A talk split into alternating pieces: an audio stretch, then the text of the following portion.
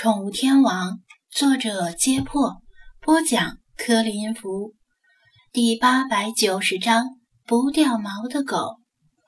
这条博美一进门，张子安就注意到它眼睛下方类似于泪痕的棕斑，以及它发棕的鼻子。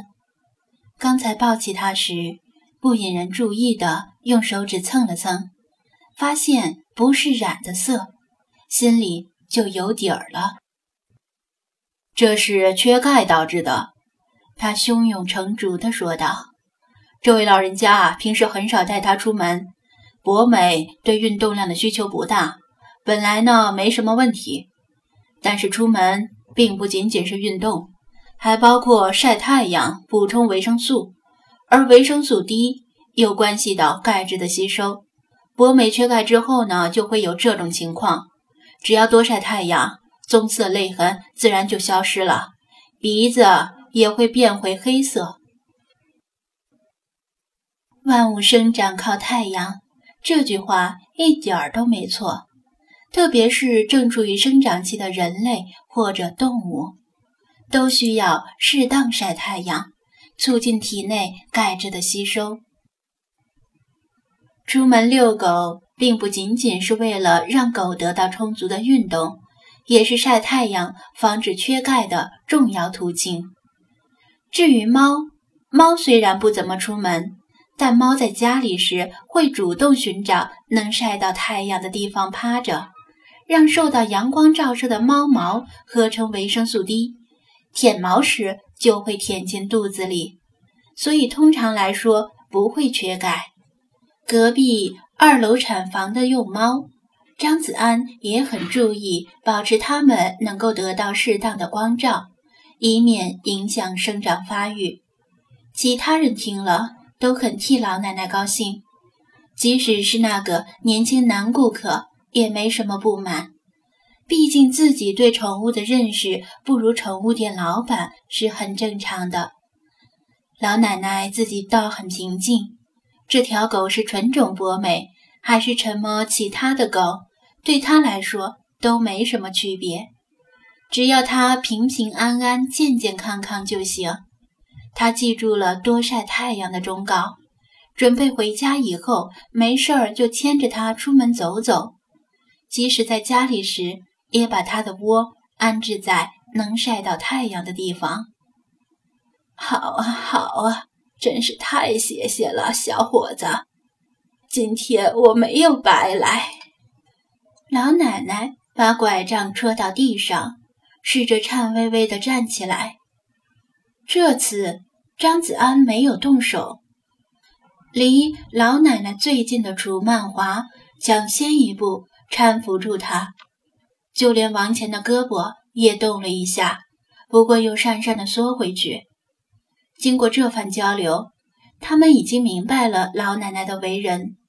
她自立自强，不靠人施舍，连一条无主的狗也不肯擅自据为己有，怎么可能去讹人？鲁依云用店里印着二维码的定制手提袋给老奶奶装上营养膏，递到她的手上。这时候本来应该是楚曼华结账。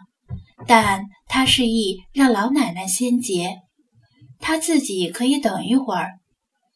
老奶奶摸索着，从裤兜里掏出几张皱巴巴的钞票，一张张的摊在收银台上。鲁依云认真的清点、收款、找零、开收据。这是找您的零钱，请收好。他把找来的零钱交给老奶奶。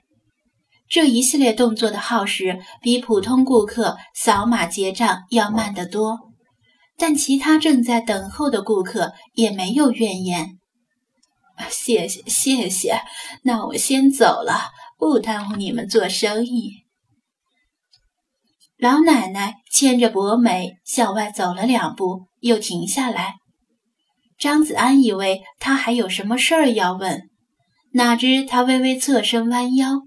从收银台旁边的垃圾篓里捡起一只空饮料瓶，顺手装进手提袋，这才慢慢离去。哒哒的拐杖碰地声越来越远，最后消失了。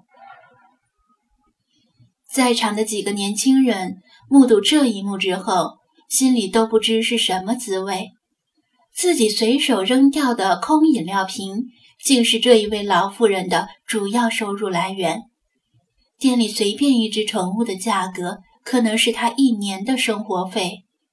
这种反差实在是让人对贫富差距有了更清醒的认识。老茶叹道：“长太息，以掩涕兮，哀民生之多艰。”以前，王乾从李坤那里。听说赵汉公如何如何抠门，总是放肆的嘲笑。但他现在想来，也许正是因为辛苦了大半辈子，好不容易熬退休的赵汉公，深深的了解挣钱不易，才会这样节省，恨不得把一分钱掰成八瓣儿。师尊，我出去一下，很快就回来。王乾突然说道。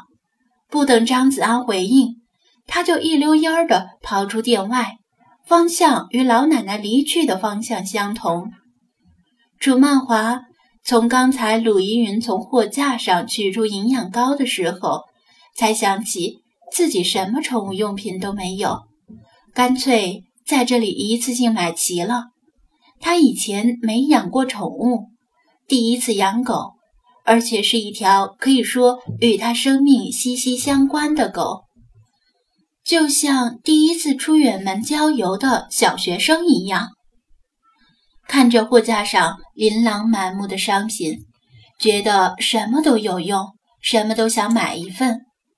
除了常用的笼子、食盆、水盆、牵引绳、犬类专用沐浴露之外，他还挑选了一些诸如指甲钳。和电动粘毛器之类的小物件。结账的时候，张子安见他买的东西多，当然很高兴，不过还是指出道：“电动粘毛器就不用买了，你用不着这东西。”楚曼华闻言一怔，在他的印象里，无论是猫还是狗，都特别爱掉毛。他以前去养宠物的朋友家里玩，玩回来之后。都要从毛衣上挑半天的猫毛和狗毛，正是因为这样，他才为了省事儿挑选了电动粘毛器。为什么张子安说用不着呢？另一位顾客恰好也买了电动粘毛器，正在排队结账。听到之后，不禁犹豫了。他家里也刚养了朋友送的一条金毛，其他方面还好，就是掉毛掉的受不了。他想买个粘毛器，多少解决一下这个问题。他寻思，难道店长这么说是因为电动粘毛器不实用？张子安解释道：“粘毛器啊，当然有用，不过呢，贵宾犬用不着，因为纯种的贵宾犬是少数几种不掉毛的狗。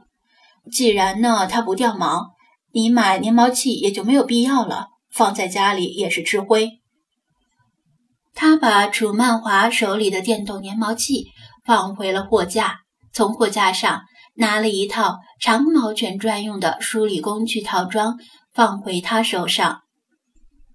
纯种贵宾犬不会掉毛，但是需要每天梳毛，所以梳理工具套装更有用。长毛和底毛都有专用的梳子，梳理顺序也有讲究。如果你想让你的狗更漂亮，不妨回去仔细阅读一下说明书。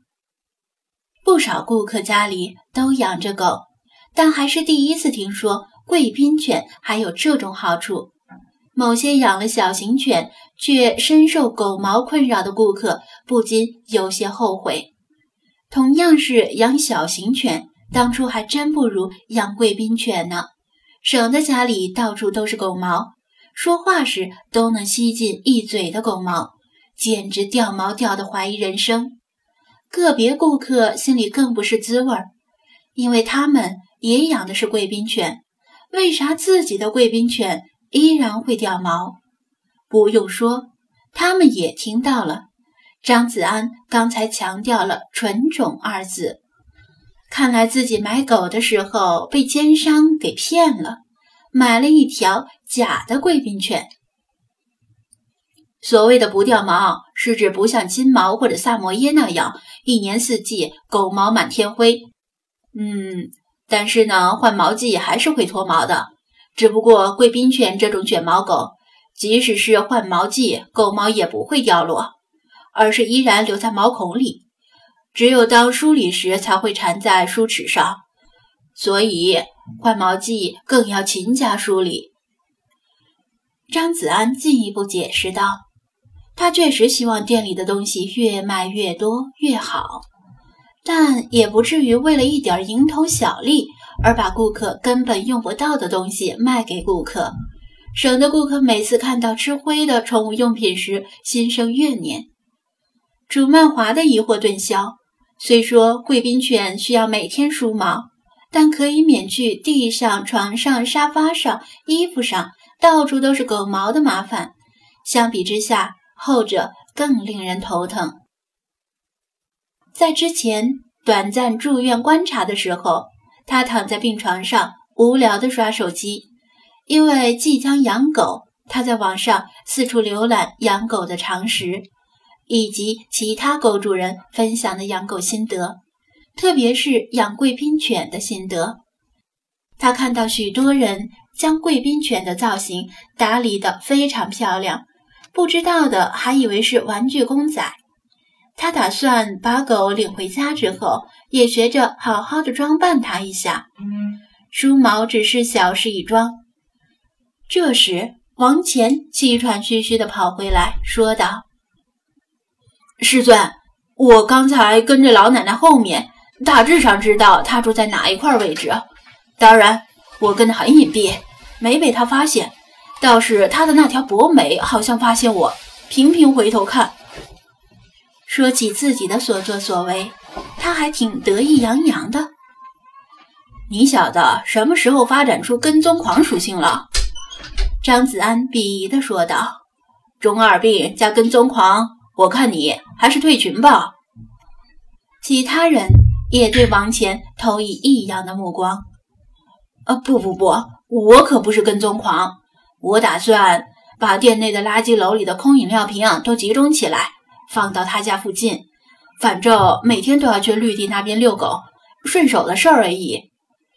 王乾稍微不好意思地解释道：“居然是否认这个，而不是否认自己的中二病。”张子安闻言挺意外的，没想到王乾居然会干好事儿，欣然说道：“行啊，希望你能坚持下去，别三分钟热度就行。